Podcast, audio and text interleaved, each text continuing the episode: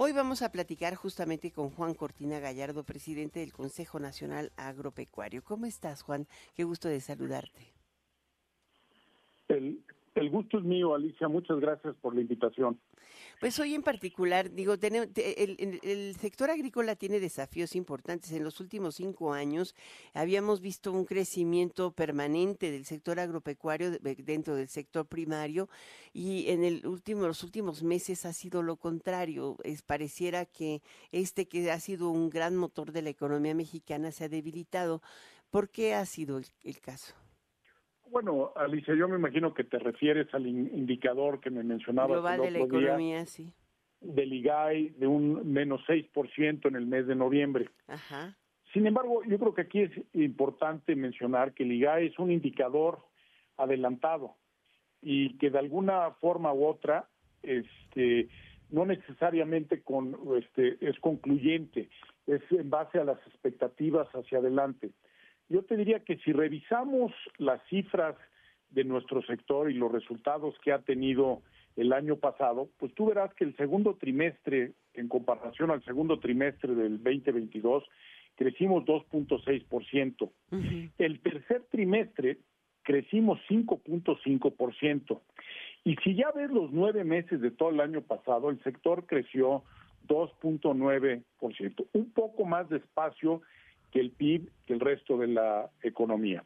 Ahora, la verdad de las cosas es que con lo que estamos sufriendo de la sequía y lo que se está viendo, por ejemplo, en la producción de granos en el país y de otros productos, probablemente vamos a ver un debilitamiento este año por ese tipo de razones muy específicas.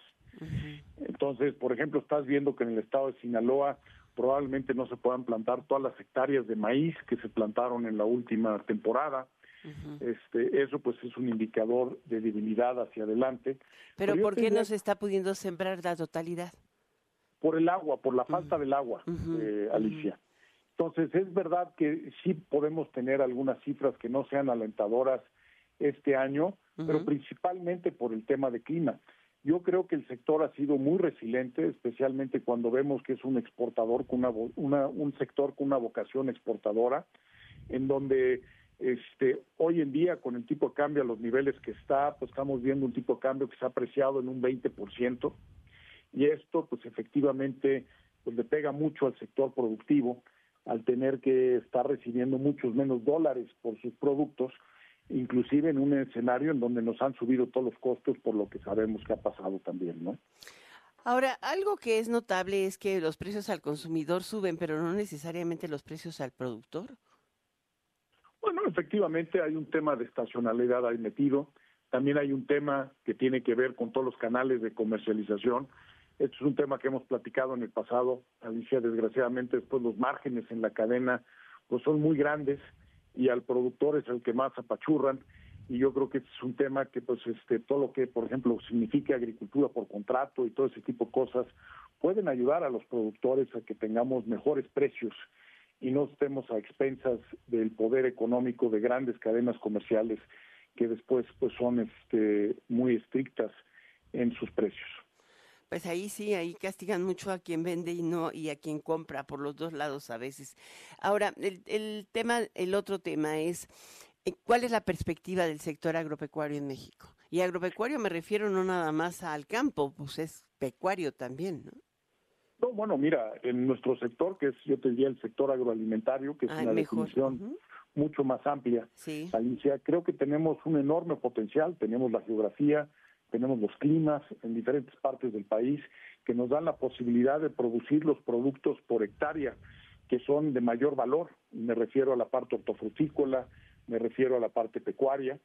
No podemos olvidar la parte de granos, creo que es muy importante que no quitemos ese dedo en el renglón. Y próximamente te voy a invitar a que conozcas un documento que hemos trabajado en el Consejo los últimos 18 meses, que es una visión a futuro a los próximos 15 años de nuestro sector, en donde tenemos todos los retos, pero también todas las oportunidades.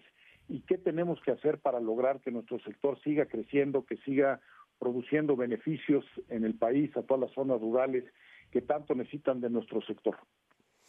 Y mm, en el caso, por ejemplo, del sector pecuario, ganadero en particular, ¿tiene la misma condición de, em, de presión que tiene la agrícola por la falta de agua? Eh, por supuesto. Además, el sector pecuario del país, como te acordarás, sufrieron de precios muy altos los últimos tres años, que eso de, alguna manera se está dando la vuelta en los precios de granos, que ahora es lo que está afectando la parte de granos de nuestro país. También están muy afectados por los temas del tipo de cambio, porque es un sector que también exporta mucho. Entonces, pues todo tiene sus altas y sus bajas, pero tenemos un sector competitivo en México y mientras haya prácticas leales de comercio, pues tenemos todavía mucho espacio para seguir creciendo y aprovechando las bondades de este sector. Muchísimas gracias, Juan Cortina Gallardo. Gracias por estar en Enfoque Noticias al presidente del Consejo Nacional Agropecuario. Gracias, Juan. Gracias por la invitación. Buenas noches. Buenas noches.